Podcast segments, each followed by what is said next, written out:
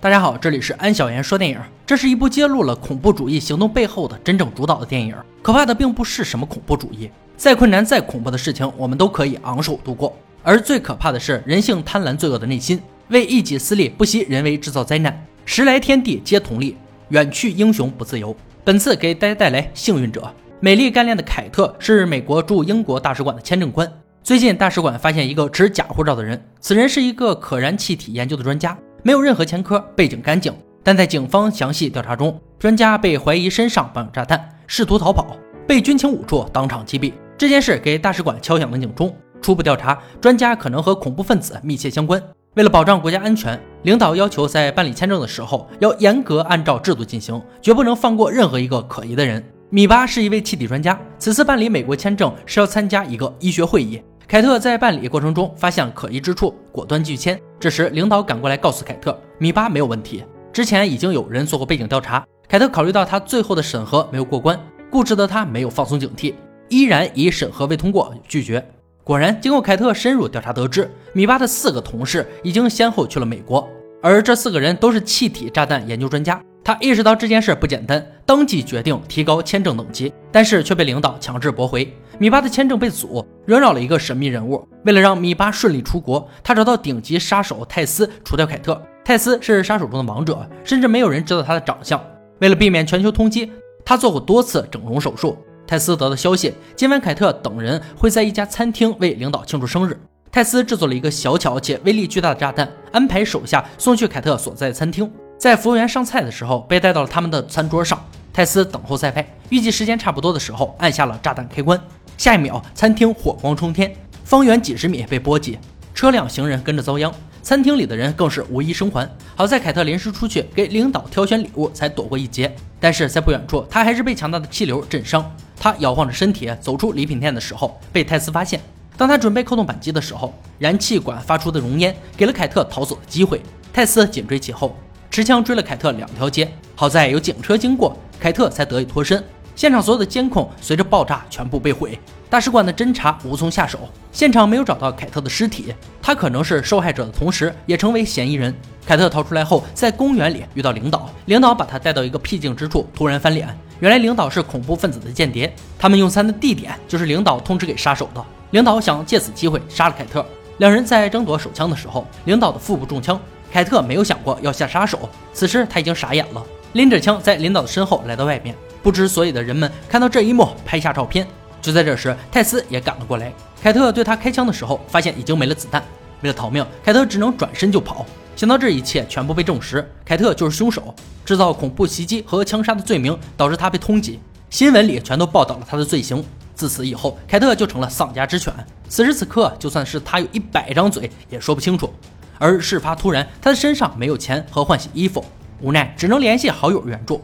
另一边，米巴的团队气体炸弹已经研制成功，他们将威力很小的炸弹放在对面的居民楼上实验。他们策划的下一场的爆炸威力是现在的四倍。启动这种炸弹必须使用专用子弹，而特制子弹可以躲过任何形式的检查，大大增加了袭击的成功率。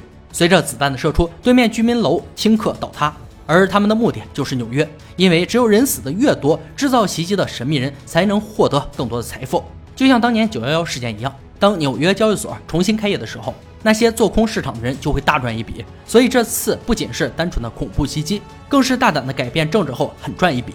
如果让他们成功，必定民不聊生。不知所踪的凯特又成了这次爆炸的嫌疑人，各方势力都将他列为重点抓捕对象。而只有大使馆同事们相信凯特的为人，并且查到和米巴相关的人员信息已经被凯特的领导永久删除。他们将顺着这条线索追查下去。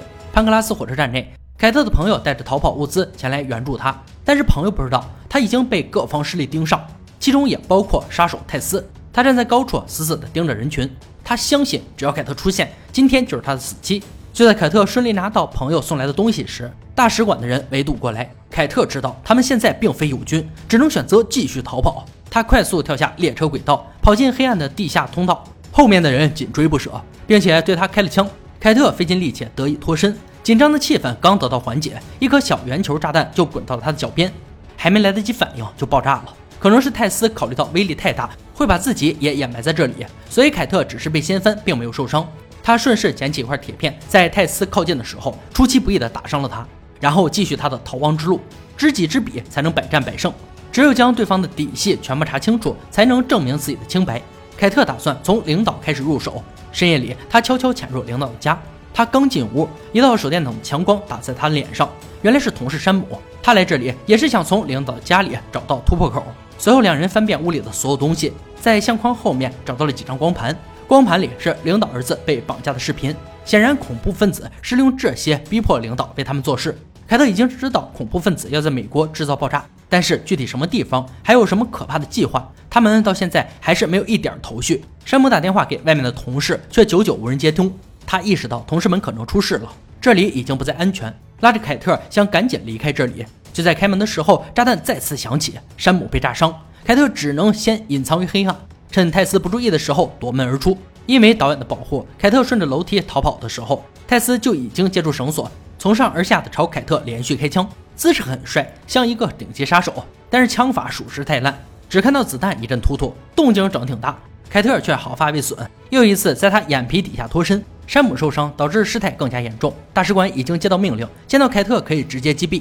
凯特已经没有办法继续留在国内，他打算去美国，暂时保住自己安全的同时，还可以继续调查恐怖分子的下一步行动。凯特联系到同事，说明原委。好在同事对他充分信任。在他的帮助下，凯特顺利来到了地下室，为自己办理了新的护照签证。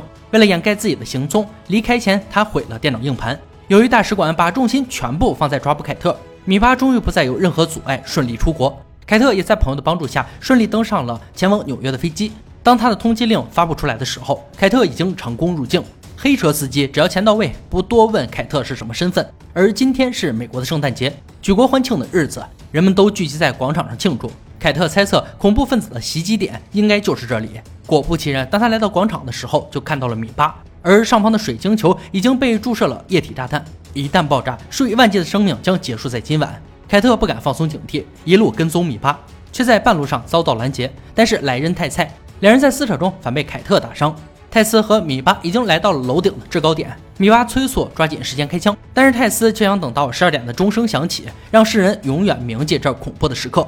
这时，米巴已经没有了利用价值。泰斯趁他不注意的时候痛下杀手。就在泰斯要扣动扳机的关键时刻，凯特一枪打在他的肩膀上，而泰斯没有放弃，再次瞄准扣动扳机，又被凯特阻挠。他实在忍无可忍，起身和凯特对打。对打中，凯特很快就落入下风，但是他看准机会，自杀似的借助力量后退。泰斯没有防备，被挂在大楼的边缘。新年钟声响起，凯特狠狠地踩向泰斯的手。至此，一个世界通缉的顶级杀手坠楼身亡。今夜，凯特至少挽救了百万人的性命。当人们享受和平的时候，其实是有人在为我们保驾护航。电影呢，到这里就结束了。幸存者还是很不错的电影，选景和剧情都非常不错，尤其是整个电影情节的切换和连接，丝丝相扣，逻辑严谨，不像现在很多所谓的大片，只为追求大场面而忽略本身故事的构成。布鲁斯南给人的印象还是会联系上零零七，这也是没办法的事情。零零七詹姆斯的形象实在是给人印象太深。英国老男人一丝不苟的发型，笔挺的西装，深邃的眼神，还是很有味道的。好了，今天解说到这里吧，我们下期再见。